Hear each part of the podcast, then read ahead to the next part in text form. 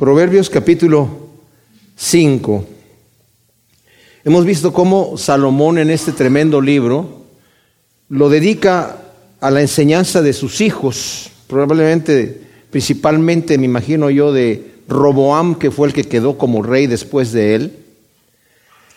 Me maravilla cómo Salomón, con esta tremenda sabiduría y los consejos que da, y todavía las advertencias que le da a su hijo, y a veces a sus hijos, a veces lo utiliza en forma singular, a veces en forma plural.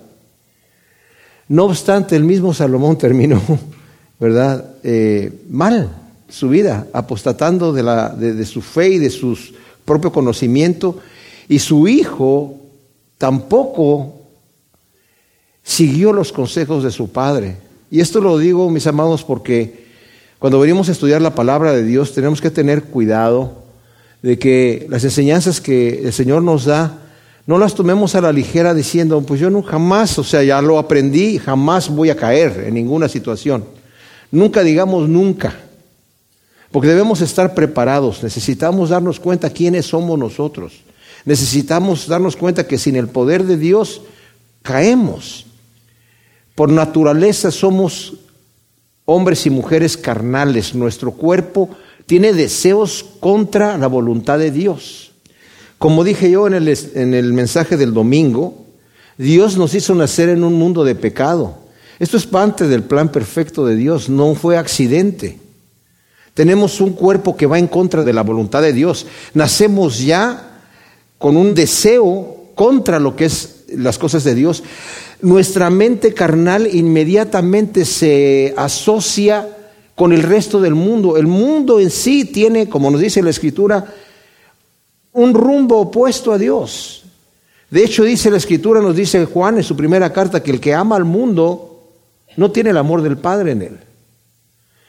De hecho, nos dice también el Señor Jesús, si tú quieres ser mi discípulo, tienes que negarte a ti mismo, tomar tu cruz y seguirme. O sea, eh, tu propia naturaleza va en contra de lo que Dios quiere. Es más, Tú mismo no puedes ir y agradar a Dios, tienes que nacer de nuevo. Y esa nueva criatura es la que va a agradar a Dios, ese nuevo ser que va a, vas a nacer espiritualmente porque hemos muerto espiritualmente desde el momento que Adán pecó. Si nosotros escuchamos los consejos que nos está dando incluso aquí Salomón, que vienen de parte de Dios, no son de Salomón, la sabiduría que tiene Salomón, que tuvo Salomón, se la dio el Señor porque él le pidió, y es sabiduría divina. Y son consejos prácticos. Esto lo digo porque vamos a ver aquí una advertencia tremenda contra el adulterio. Y yo he escuchado muchos pastores predicar en contra del adulterio y los he visto caer después en el adulterio. O sea que es triste, pero nosotros debemos darnos cuenta quiénes somos y debemos de tomar las precauciones necesarias y es bueno que cada mañana nos presentemos delante de Dios y sepamos que no somos nada, sepamos que debemos estar vacíos y, ponernos la armadura que el Señor nos da, la armadura de Dios, cubrirnos con la palabra, cubrirnos con lo que el Señor nos da y decirle, Señor, tú sabes que yo no puedo por mí mismo seguirte, necesito de tu ayuda. Y el Señor nos lleva, el Señor no nos va a abandonar, pero Él es, es nuestro, nuestro pastor. Él no nos no es el tipo de pastor que toma la oveja y le pone una cuerda en el cuello y la jala por donde él quiere llevarla. Él va guiando a la oveja y de hecho, si ustedes se dan cuenta, los pastores no tienen tanto que andar arreando. Bueno, cuando uno va a Israel, hay diferentes maneras y diferentes pastores que tienen diferentes costumbres en el mundo. Pero cuando uno va a Israel, uno puede ver que los pastores van caminando y las ovejas lo van siguiendo. Y de repente llegan dos pastores, se juntan y se juntan las manadas y los pastores van platicando y de repente le dicen al otro, bueno, ahí nos vemos, ¿eh? que te vaya bien. Y, sigue hablando el pastor y sus ovejas inmediatamente lo siguen. ¿Saben cuál es su pastor? Las ovejas no se van a, no van a decir, oveja, ay, me equivoqué, ya no sé cuál es. Traían la misma túnica, se parecían igual, pero, ¿me entiendes? Mis ovejas, dice el Señor, conocen mi voz y me siguen. Si nosotros realmente somos ovejas de Dios, necesitamos seguirlo, pero necesitamos seguirlo. El Señor no nos va a torcer el brazo para seguirlo. Esto es importante porque el primer versículo del, Proverbio 5 dice, Hijo mío, atiende a mi sabiduría e inclina tu oído a mi inteligencia para que guardes discreción y tus labios conserven ciencia. O sea, atiende a lo que yo te estoy diciendo. Yo te estoy dando sabiduría divina. Vimos, como dice eh, Santiago o Jacobo, su nombre realmente es Jacobo, dice que hay sabiduría divina y hay sabiduría diabólica. La sabiduría diabólica es una sabiduría perversa, es una sabiduría abominable, es una sabiduría egoísta, dañina, la sabiduría divina es pacífica.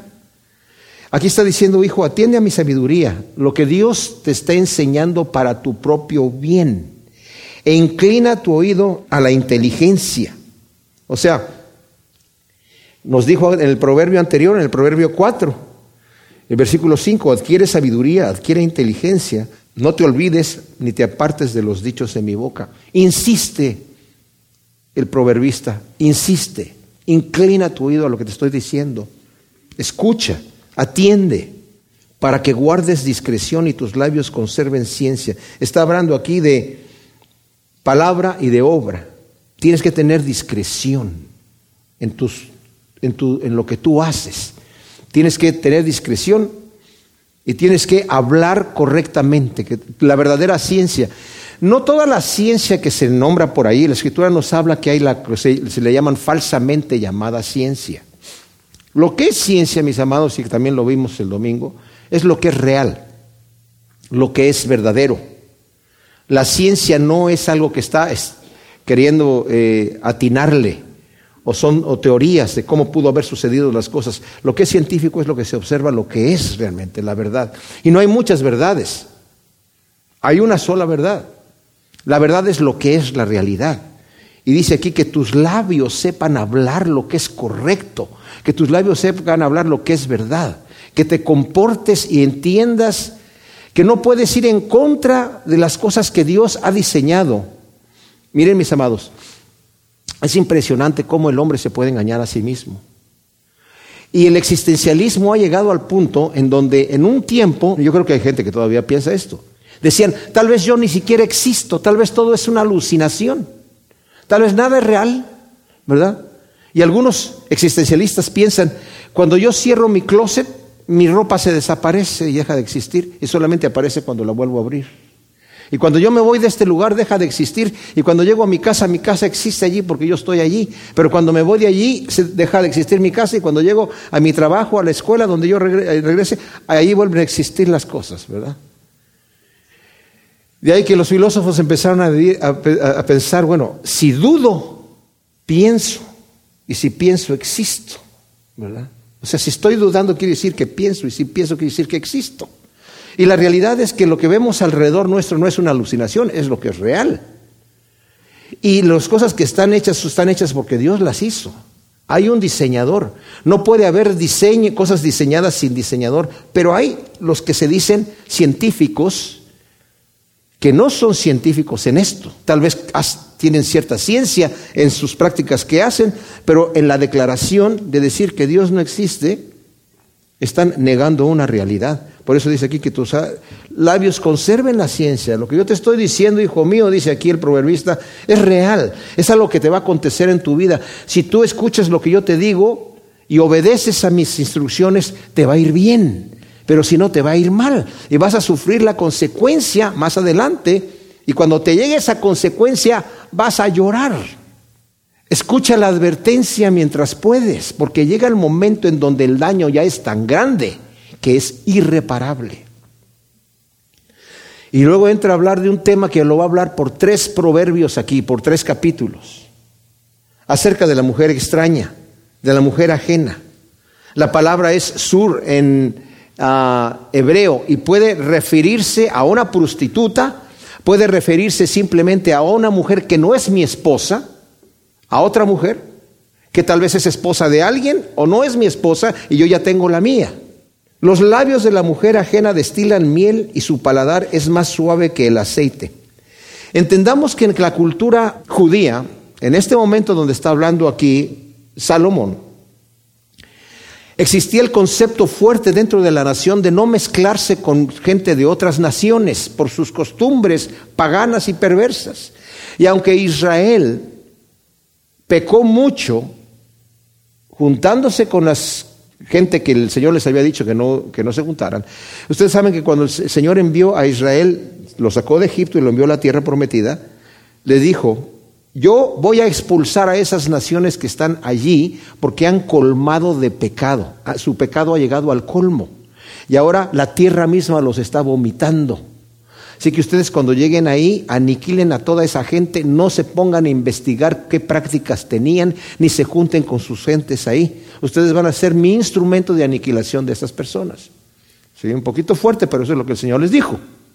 Y no dejen a nadie ahí, porque los van a incitar a adorar a sus dioses con sus prácticas paganas, que eran con muchísima sensualidad y sexualidad. Y efectivamente eso sucedió no echaron a todas las gentes de allí y fueron infectados con esta situación. Pero la costumbre era, en este caso lo digo porque para el, el, proverbista hablando de la mujer extraña, se refiere también a la mujer extranjera, a la mujer, no que esté hablando que no se deben de casar entre diferentes razas, no, eso no lo dice la Biblia en ninguna parte o diferentes pueblos. Tampoco lo dice. Hay quienes quieren sacar de la Biblia eso ahí, pero no dice eso en la Escritura, ¿verdad?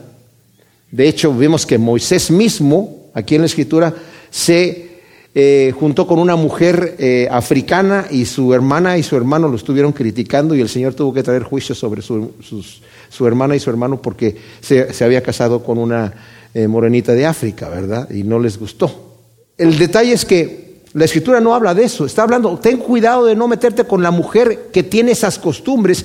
Y en nuestra cultura, ¿cómo lo aplicamos esto? No te metas con la mujer de otro, no te metas con otra mujer que no es tu mujer. Claro, el pasto se va a ver más verde del otro lado. Satanás lo va a hacer que se vea así, aunque en realidad no lo sea. Cuando tú empiezas a poner los ojos en otra mujer, y también va para las mujeres, ¿eh? no crean, la mujer no diga, ay, pues yo ya me salvé estos. tres proverbios aquí, yo tranquilamente sentadita aquí no me va a pasar nada. También se refiere a que la mujer está viendo hacia el otro lado, ¿verdad? Y saben que, mis amados, el, el pecado es así. El pecado hace que se vea súper el otro lado del pasto del vecino, ¿verdad? Está más verde ese pasto y el mío no está bueno. Ten cuidado, dice, sí, definitivamente, sus labios destilan miel y su paladar es más suave que el aceite. Mis amados, hoy en día, nuestra cultura, todo es sensualidad. Si uno se da cuenta, todo lo que tiene que ver con los anuncios en la televisión, y antes era una vergüenza que una mujer saliera en alguna revista desnuda. Era una vergüenza hace algunos años. Qué degradación de mujer. Hoy están, lo, hacen con orgullo, lo hacen como, como si fuera un trofeo. Y no necesitan salir allí, lo ponen en el internet, lo ponen en su Facebook, lo ponen en sus páginas para que la gente vea su desnudez como si fuese un trofeo. Impresionante. Todas estas cosas hoy en día la gente las aplaude. Hace algunos años era una vergüenza que alguien hiciera una cosa así. Pero, dice, su propósito es amargo, o su fin es amargo como el ajenjo y agudo como espada de doble filo. Al final te va a hacer daño. Parece que es dulce y parece que es suave. Te empiezas a involucrar con la mujer ajena, pero al final va a ser amargo y te va a doler. Hay gente que le cuesta mucho y hay gente que no sale de allí y ya se le olvidó cómo era cuando se sentía bien. Hay gente que se mete tanto en el vicio y en el pecado que ya no se acuerda cómo se sentía cuando estaba bien y cuando tenía paz. Hay gente que ya está tan, en tan rebeldía con Dios que no se acuerda lo que era cuando estaba en paz con Dios y tenía el gozo del Espíritu Santo. Porque desafortunadamente las virtudes y los frutos del Espíritu Santo son fácil de olvidar. El gozo, la paz, que nos da el Espíritu Santo son fáciles de olvidar y el rato se conforma uno con lo que el, el gozo barato y la paz y la satisfacción barata que me da el pecado. Y la gente se queda ahí en su podredumbre. Sus pies descienden a la muerte y sus pasos se precipitan al Seol. O sea, van directamente a la destrucción. No considera el camino de la vida, sus sendas son inestables, pero no lo sabe. Dice la nueva traducción viviente, la traduce este versículo 6, pues a ella no le interesa en absoluto el camino de la vida, va tambaleándose por un sendero torcido y no se da cuenta. O sea, no le interesa lo que Dios tiene para el ser humano, no le interesa vivir una vida de paz, no le interesa vivir una vida de gozo en el espíritu, que es la felicidad máxima. Dios no quiere que nosotros estemos sufridos. Decía el domingo, la religión ha puesto una caricatura de lo que Dios quiere para nosotros y por eso mucha gente no se quiere acercar a Dios, porque cree que Dios quiere el golpe de pecho y el caminar de rodillas y la, y la penitencia y el dolor y por eso están ahí los, los monasterios en donde los verdaderos beatos andan con caras largas sufriendo, ¿verdad? Y realmente agradando a Dios, como si a Dios le gustara que yo sufriera. Yo pensaba eso antes, porque mucha gente lo piensa, hasta lo cantan. Porque Dios me hizo quererte para hacerme sufrir más. O sea, Él ya quería que yo sufriera y como tú no me correspondes, eso es lo que Él quiere, que yo sufra y para hacerme sufrir más me hizo que me enamorara de tú. Como tú no me correspondes, pues ahí está Dios, jajaja. Mira. No, Dios dice, yo he venido para que tengan vida y vida abundante. Yo quiero que ustedes vivan bien, pero tienen que hacerlo de acuerdo a como yo les estoy llevando, porque los estoy llevando por el camino de vida. Pero la mujer ajena, aunque parece que sus labios son de miel y son suaves como el aceite, y su amor es mejor que el de tu esposa, y porque dices, esta sí me comprende, porque no te conoce, ¿verdad? Esta sí me trata bien porque no te tiene que tolerar todo el tiempo. Va tambaleándose por un sendero torcido y no se da cuenta, no le interesa el camino de la vida, para nada. Y te va a llevar ahí. Te va a llevar atado hacia la destrucción a ella no le interesa y al rato va a ser que a ti no te interese. Ahora pues, hijos, oídme, dice el versículo 7, no os apartéis de los dichos de mi boca. Nuevamente hay una exhortación a no desechar el sabio consejo, la advertencia a no jugar con la tentación. Mis amados, ¿cuántos se creen invencibles? Que creen que pueden coquetear con la tentación. Yo he visto tantos ministros caer. Primero creyéndose que porque la adulación que reciben, nuevamente, porque no los conocen, ¿verdad? Su esposa le dice, mira, dijiste esto, dijiste aquello, y mira por qué no se portas así, que traes acá, y lo vas a hacer, y, tú vas a predicar después de cómo hiciste, y, la mujer, sí, pero de repente llega a la congregación, ¿verdad? El ministro y la gente le dice, ay, qué bonito, cómo, ay, cómo, predica, ay, cómo, ay, cómo hace, mira qué bonito. ¿Y a, cuántas exhortaciones tuvimos nosotros los pastores, de otros pastores sabios que nos dijeron, ten cuidado cuando estés aconsejando? Porque cuando si aconsejas a una mujer, que la mujer de repente dice, ay, pues este, este hombre no es como mi esposo, violento, este sí, este sí me comprende, y al rato, ay, pues sí, también esta mujer eh, no es como mi mujer que siempre me critica, y al rato te crees invencible, y al rato caíste en la trampa. Dice Oseas 4:11, Anoten este versículo. Oseas 4:11. Fornicación, vino y mosto quitan el juicio. Fornicación, vino y mosto quitan el juicio. Te emborrachan. Te vuelves loco. Y al rato ya no quieres más que estar allí metido en la porquería. No sea que des a otros tu vigor y tus años al cruel no sea que los extraños se llenen de tu fuerza y tu esfuerzo se quede en casa ajena. Dice la nueva traducción viviente de estos dos versículos 9 y 10. Si lo haces, perderás el honor, perderás todo lo que has logrado a manos de gente que no tiene compasión. Gente extraña consumirá tus riquezas y otro disfrutará del fruto de tu trabajo. ¿Cuántos lo han perdido todo por el adulterio? Yo conocí cierto ministro que, y yo trabajé con él, que de repente habló conmigo para tratarme de convencer que tenía problemas matrimoniales. Entonces yo me quedé pensando, yo lo estaba mirando a él mientras él estaba hablando conmigo y yo digo, pues, pues tú eres un pastor, tú sabes, tú has aconsejado gente con problemas matrimoniales, aconsejate a ti mismo. Pero si no, yo te puedo decir, o sea, cuál, es el problema, todas las cosas se pueden arreglar. Y después, la, después que ya no podía pasar por esa barrera, es que, es, que, es que en realidad me casé por error. Ya sé, yo lo he escuchado mucho. No era realmente la mujer que Dios tenía para mí. Incluso se atreven a decir eso. No era la mujer que Dios tenía para mí. Una vez le pasó a una persona, ¿verdad? Y yo leí el artículo en una revista, porque era famoso, era un músico famoso, y dijo, oye, esta no era la mujer que, Dios tenía para mí. Me, hicieron casar así apresuradamente y ahora me doy cuenta, ahora sí encontré el amor de mi vida, la que Dios tenía para mí. Bajadita del cielo. Impresionante. Pero ¿qué es lo que pasó con este señor?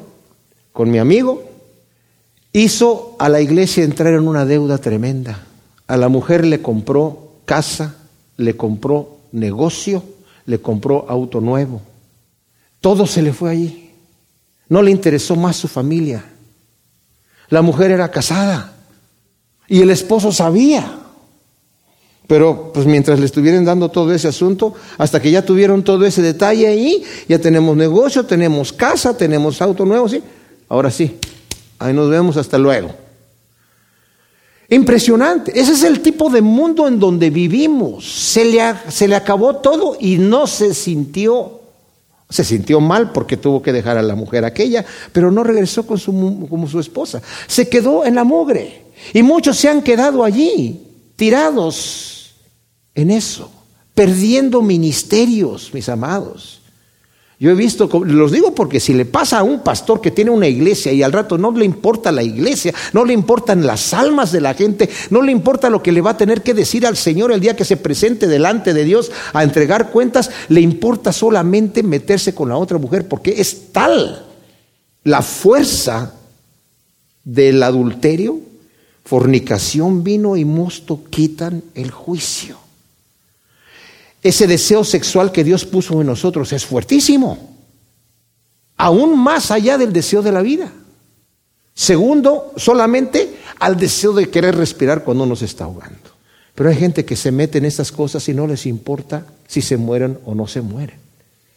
Porque ese, como dije yo, es una fuerza que nos lleva. Dios lo puso allí, pero para administrarlo correctamente.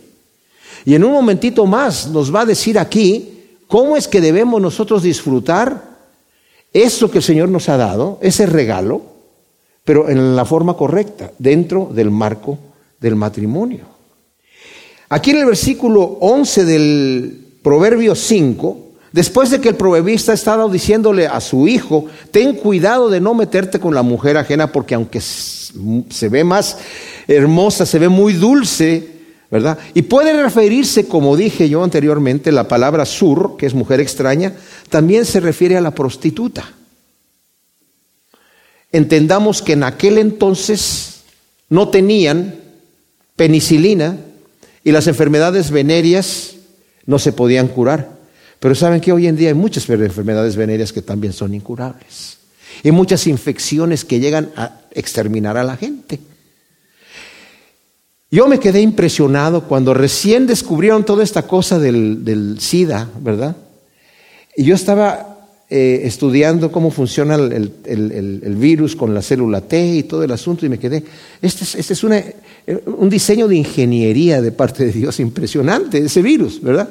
De manera que no podemos jugar con el pecado porque Dios ha puesto incluso un juicio ahí, pero la gente no se detiene. Empezaron a, regalar preservativos eh, en, las escuelas, a los, a los niños, a los jóvenes, diciendo safe sex, sexo seguro.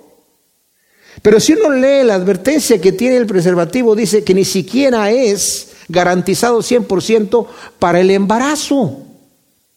Cuando el esperma es muchísimo más grande que el virus del SIDA. ¿Verdad? Que el látex del material que está hecho no es completamente permeable, es poroso. Entonces, no garantizan que la persona no se va a embarazar, pues, como pueden garantizar lo otro? Ahora, por fin, han reconocido, ¿verdad? El gobierno diciendo la forma realmente de, más segura del sexo es que cada uno tenga su propia esposa y no se meta con nadie más. Ya, por lo menos lo reconocieron, ¿verdad? La Biblia ya lo había dicho desde hace rato. Porque dice el versículo 11, gemirás cuando te llegue el desenlace o el final y se consuma la carne de tu cuerpo. Cuando te llegue la enfermedad y se consuma tu carne por haber andado con la mujer ajena, por haberte metido con una prostituta que está infectada y se ya infectó a muchos. Si no le importa, vas a gemir. Y como dije hace un momento, mis amados, hay decisiones que nosotros hacemos en nuestra vida donde nos pueden llevar a un punto de destrucción en nuestra carne, en nuestra vida también, en donde ya no hay regreso, el daño ya se hizo y ahora estoy dañado por causa de mi pecado. El pecado trae consecuencias. Algunas veces el Señor perdona mi pecado, pero la consecuencia ya está ahí. La consecuencia está ahí. El pecado me daña a mí y daña a los demás. El Señor ha venido para que tengamos vida y vida abundante. Y si nosotros no obedecemos lo que el Señor tiene para nosotros, vamos a tener que sufrir las consecuencias. Y aquí está advirtiendo Salomón a su hijo, presta atención a mi oído, sé discreto en tus acciones, que tus palabras hablen ciencia, fíjate lo que estás haciendo. El primero en el versículo uno y dos está advirtiendo y luego en el siete otra vez vuelve a decirle, ahora pues hijos, oídme, no os apartéis de los dichos de mi boca, aléjate de la mujer ajena. Entonces cuando empieces a gemir desde el versículo 11, después en el 12 dice, entonces dirás, ¿por qué aborrecí la corrección y mi corazón menospreció la reprimenda? ¿Por qué no escuché en el momento? ¿Por qué no escuché cuando me estaban advirtiendo? ¿Por qué no hice caso a mis maestros? Ni presté oído a mis enseñadores. Casi en el colmo de todo mal he estado, en medio de la asamblea reunida. En la nueva traducción viviente, estos tres versículos del 12 al 14 dice, dirás, ¿cuánto odié la disciplina si tan solo no hubiera despreciado todas las advertencias? ¿Por qué no escuché a mis maestros? ¿Por qué no presté atención a mis instructores? He llegado al borde de la ruina y ahora mi vergüenza será conocida por todos. ¡Wow! Como dije, hay gente que no le importa. Yo conozco dos personas, por hoy este, que me vienen a la mente en este momento, que en el momento de quererlos ayudar por haberse metido en adulterio, uno de ellos era un amigo y otro incluso era un pastor. No quieren oír a nadie se cierran, bajan a toda la gente que conocen de su Facebook y ya no quieren, se cierran, no quieren escuchar, se meten los, los, dedos en los oídos, no quieren saber nada de nada, no quieren que nadie les diga nada. Y hay gente que está contenta así. Por lo menos en este caso, Está hablando de una persona que llega al final de sus días en donde su carne está siendo consumida por el pecado, por el vicio, por cuanto no atendió lo que le dijeron sus maestros. Y en este momento su llorar y su gemir es agudo. ¿Por qué no escuché lo que me estaban diciendo en el momento que me lo estaban diciendo? Ahora, dice, casi en todo mal he estado. ¿Se imaginan eso? Casi en el colmo de todo mal he estado, dice el versículo 14. El adulterio tiene la capacidad de añadir pecado al pecado y otro pecado y otro más. ¿Se acuerdan ustedes, por ejemplo, lo que pasó con el rey David, que es el hombre conforme al corazón de Dios? En mi integridad he andado, Señor, y tú conoces mis caminos, y tú me has bendecido porque yo he andado íntegro y siempre ando buscando. el Señor es mi pastor y nada me faltará, por lugares de delicados pastos me habrá descansar. Y el gran salmista, el rey David, se descuidó este gran salmista pasó por una situación tan terrible, ahorita la vamos a ver, que a su hijo Salomón le enseñó, ten cuidado. Y su hijo Salomón, en el, antes de que cayera, le, también le pasó a su hijo la sabiduría, ten cuidado. Este es un pecado que tiene una fuerza de, hacer, de vencerte fuertísima. El rey David, a la edad de 52 años, ya no salía a la guerra porque la última guerra que salió uno de los descendientes de Anak, que eran, se les llamaban gigantes, gente de gran estatura, tal vez unos cuatro metros, casi lo mata. Y tuvo que eh, el hermano de Joab salir a su defensa y mataron a este gran hombre, pero le dijeron a David, sabes que tú ya no vuelves a salir más a la guerra porque si te matan a ti, matan, quitan la lámpara, apagan la lámpara de Israel. Tú eres nuestro rey y te queremos gobernando y has gobernado muy bien quédate allí. Nosotros salimos a la guerra. Y se quedó en su palacio. Y un día en la tarde, andando por el terrado de su palacio, vio en una casa de vecina a su palacio a una mujer que se estaba bañando y era muy hermosa. Esposa de uno de sus valientes que estaba en la guerra. Y la mandó llamar, preguntó quién es esa mujer. Le dijeron, esa es Besabé, es esposa de Urias, uno de tus valientes que está peleando allá en la... Ustedes saben que la escritura nos da la lista de los valientes, de los más valientes de David, y entre ellos está Urias. La mandó llamar, la tentación fue tal. David tenía varias esposas, ya, en aquel entonces el Señor le había, o sea, aunque el Señor, la voluntad de Dios era que cada quien tuviera una, en aquel entonces eh, el Señor no estaba forzando esa situación y le permitió. Pero de cualquier manera, la mandó llamar. Se acostó con ella y la mandó a su casa. Después la mujer le manda a decir que estaba encinta. Entonces se preocupó David, uy, aquí está mala situación. Ahora, no crean ustedes que esto está pasando en secreto. Porque si David está preguntando quién es aquella mujer, es el rey, es la esposa de Urias. Y la manda a llamar, tráiganmela para acá. O sea, esa cosa se da, se da a conocer. Y le mandan decir, porque la mujer le manda a decir al rey, ¿verdad?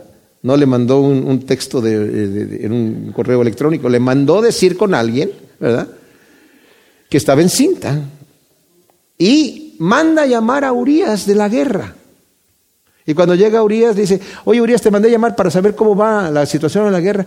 No, pues está así, así, así. Ah, ok, muy bien. Bueno, Mañana te vas a tu casa, digo, mañana te vas de nuevo a la guerra, pero hoy quédate, vete a tu casa, gózate con tu mujer, mira, te voy a dar un poco de la comida de aquí del, palacio para que te goces con tu mujer, vete. Y Urias se queda allí, sale y se queda allí en, en la puerta dormido con los que estaban en la puerta del palacio. Y le mandan decir al rey, Urias no se fue a su casa, se quedó a dormir ahí afuera en la puerta. Entonces le dijo, ¿qué pasó? ¿Por qué no te fuiste a tu casa? No, dijo el rey, es que todo el pueblo de Israel está luchando y están allá mis compañeros dando sus, exponiendo sus vidas en la guerra. ¿Cómo voy a hacer yo este gran mal? E irme a gozar con mi mujer cuando acá mis compañeros están exponiendo sus vidas.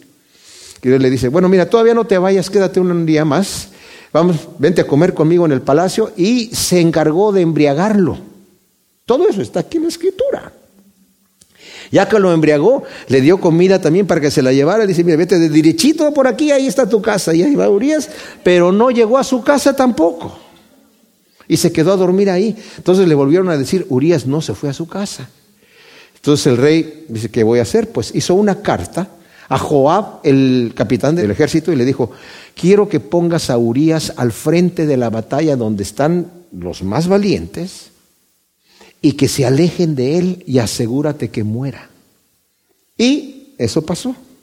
Al rato le, le llegaron con la noticia a, David, fíjate que nos acercamos, incluso Joab estaba preocupado, porque había una regla de no acercarse demasiado al enemigo.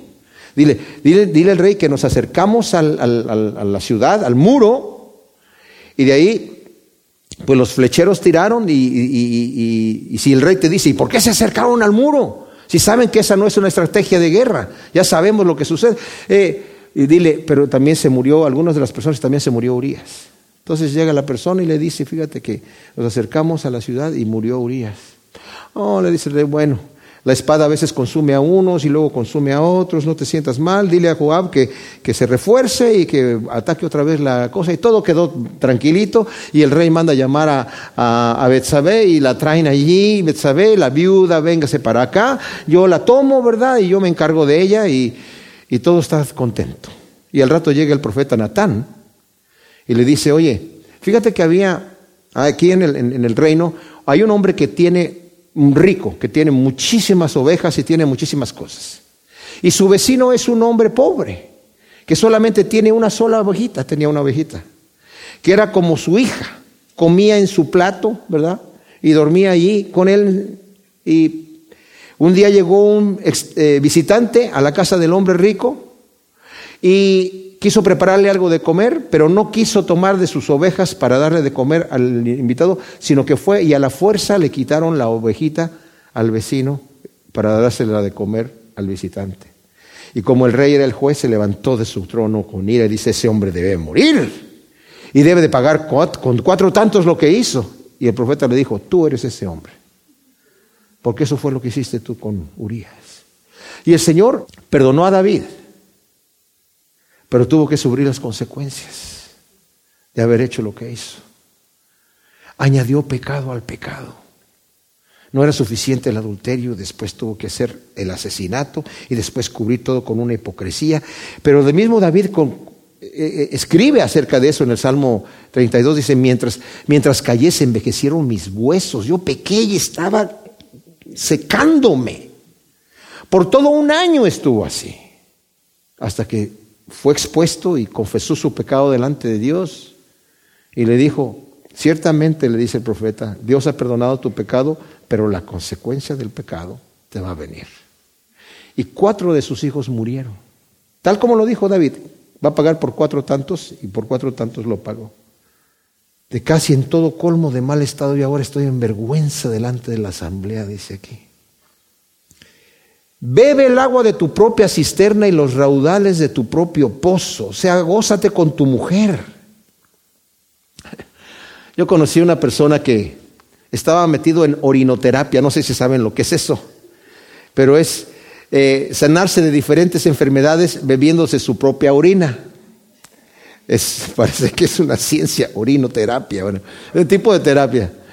Y yo me acuerdo que mm, nos estaba tratando a mí y a mi esposa, pero no nos convenció a, bebernos nuestra propia orina, pero yo le estaba diciendo, oye, mira, ¿qué hago con mi voz? Porque antes tenía más, era fácil que me dieran infecciones en la garganta, ya no, ya no sufro de eso, pero me decía, bueno, mira, hay un aceite de eucalipto que te puedes, eh, o de, o de no sé qué era el aceite, o puedes hacer gárgaras de tu propia orina. Entonces yo le digo, oye, pero esa cosa de la orina, dice, hay un versículo para apoyar lo que la, la orinoterapia, ¿cuál?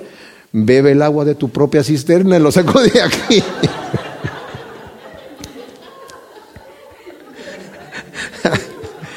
Ay, después de ahí mi esposa y yo fuimos a un restaurante y le digo a mi esposa, ahora que nos pregunten, ¿y qué quieren de tomar? Nada más tráiganos dos vasos con hielo, nosotros, nosotros nos encargamos del contenido. qué ridículo.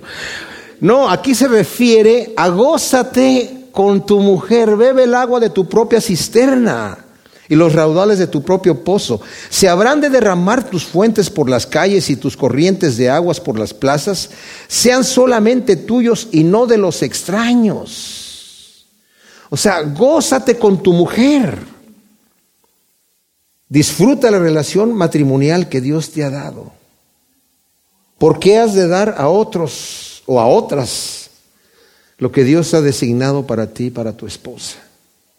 Y luego dice, sea bendito tu manantial y alégrate con la mujer de tu juventud como hermosa sierva o graciosa gacela. Sus pechos te satisfagan en todo tiempo. Embriágate siempre con su amor. Ahora, como dije yo, el Señor nos ha dado el deseo sexual. Es un deseo fuertísimo, fuertísimo. No solamente nos lo dio el Señor, fíjense bien, porque si no la gente no se reproduciría y los animales tampoco. Pero no solamente nos lo dio el Señor para eso, porque es muy fuerte. No, no tendría que ser tan fuerte. Yo me quedé un día meditando por qué el Señor puso ese deseo tan fuerte en el hombre y en la mujer y por qué existe tanto pecado de fornicación y de adulterio. Porque yo el otro, me he puesto a pensar, o sea, ¿por qué el Señor se molesta con, el, con la fornicación? Dice la Escritura, en eh, Pablo hablándole a los Corintios, dice, Ten cuidado con la fornicación, porque cualquier, otro pecado es fuera del cuerpo, pero la fornicación es contra el cuerpo y el que peca en fornicación contra su propio cuerpo peca. Y el que destruye al templo de Dios, Dios lo va a destruir a él. Y me quedé pensando, ¿por qué el Señor se disgusta si dos personas fornican? Pues están de acuerdo, no le hacen daño a nadie, es cosa entre ellos dos y ¿por qué el Señor se molesta? Se molesta el Señor porque primero destruye una buena relación matrimonial. Hoy en, nuestros días está tan, tan depravado la situación que la gente no cree, no lo ve, no valora la virginidad. No lo valora. Es más, hay quienes lo desprecian. Y dicen, yo no voy a llegar virgen al matrimonio. ¿Para qué? qué ridículo. Tengo que tener experiencia. No, no tienes que tener experiencia. Tienes que gozarte con la mujer de tu juventud y descubrir lo que el Señor te va a permitir descubrir en tu relación matrimonial. Y es un deseo tan fuerte que yo lo comparo, mis amados, con el deseo que el Señor tiene por nosotros y que nosotros tenemos que tener con Él. Es un deseo de poseer a mi Dios y Dios tiene ese deseo de poseerme a mí. Y en el caso del el matrimonio es ese deseo del el esposo que quiere poseer a su... Si no es que están enfermos ya, ¿verdad? depravados. Normalmente las personas normales y sanas mentalmente y espiritualmente, el esposo quiere a su esposa para él solo. Y no la anda demostrando ahí, porque hay gente que, como le llaman en inglés, ¿no? Trophy wives, que traen mujeres trofeo que andan mostrando todo lo que tienen a la gente, ¿verdad? No, debe de ser una situación recatada. Debe ser una situación en donde el el marido dice que sea para ti. ¿Por qué vas a andar con otra mujer?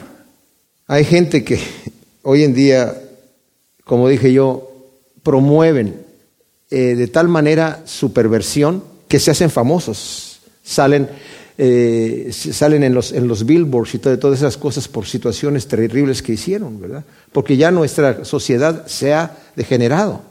Los valores morales ya se han hecho a la antigüita. O sea, eso es para los viejos, eso es para otra sociedad. Ahora ya, ya hemos pasado eso, ya hemos brincado esa barrera en donde ahora ya los, los valores morales se han degenerado, de tal manera que incluso predicar esto es difícil hoy en día. ¿Verdad? Pero dice aquí, tú gózate con tu mujer, poséela a ella, que ella te posea a ti y que sean para ti solo y que seas tú para ella sola y tu mujer tiene que ser recatada en su forma de vestir. Sabemos la diferencia entre vestirse de una forma atractiva o sensual, ¿verdad? Sabemos, nosotros los hombres lo sabemos y ustedes las mujeres también lo saben, la gran diferencia, ¿verdad? Así que tiene que haber esa situación, en ese pacto en el matrimonio y tenemos que no hacernos a la imagen del mundo y queriendo ser cool con todos los demás, ¿verdad? Porque es, es cool ser sexy, entre comillas, ¿verdad? pero necesitamos mantener una posición en donde no estemos siendo tentación para otras, para otros, ¿verdad? Las mujeres, sino mantener su posición en el matrimonio. Dice, ¿por qué, hijo mío, has de enseguecerte con, la mujer ajena? Por, los caminos del hombre están ante los ojos de Yahvé y él observa todas sus sendas. O sea, el adulterio nos puede hacer ciegos, como dice aquí. Como dije Oseas 4:11, fornicación, vino y mosto, quitan el juicio. No nos engañemos, todos daremos cuenta de nuestras acciones ante Dios. Y el pecado no arrepentido, mis hermanos, condena al pecador. El pecado no arrepentido condena al pecador. En su propia iniquidad quedará atrapado el inicuo, amarrado con la soga de su pecado morirá sin corrección, extraviado en la inmensidad de su locura. ¿Se imaginan ustedes? La fuerza que tiene el adulterio atrapa a la persona. Y es ahí donde están muchos hoy en día. En su propia iniquidad ha quedado atrapado el inicuo y va a morir sin corrección, extraviado en la inmensidad de su locura. El adulterio enloquece, ciega, atrapa, añade pecado al pecado y al final hace morir a su víctima sin corrección, extraviado en la inmensidad de la locura. Dios nos quiere librar de todas estas cosas, mis amados. Y aquí está nuevamente los primeros dos versículos. Hijo mío, atiende a mi sabiduría e inclina tu oído a mi inteligencia. Versículo 7 Hijos míos, oídme, no os apartéis de los dichos de mi boca. El Señor nos ha dado sabiduría divina, nos está dando inteligencia, nos está dando corrección. Debemos de llegar con esto que aprendemos de parte de Dios y llevarlo al trono de la misericordia y decirle, Señor, yo quiero hacer tu voluntad. Soy débil, soy carne. No saquemos el pecho diciendo, a mí nunca me va a pasar, porque muchos así han caído. El que piense estar firme, mire que no caiga. Pero también debemos de venir y reconocer que somos carne y que necesitamos el poder del Espíritu Santo para mantenernos en pie. El que escucha mis palabras, dice el Señor, y las hace, lo compararé a aquel hombre prudente que edificó su casa sobre la roca. Cuando vengan esas tentaciones y esas pruebas, va a permanecer firme. Pero el que no las pone por obra, se va a caer cuando venga la tempestad. Gracias, Señor. Te damos por tu palabra. Te pedimos ciertamente que la siembres en buena tierra en nuestros corazones, Señor, y que produzca su fruto asiento por uno en nombre de Cristo Jesús. Amén.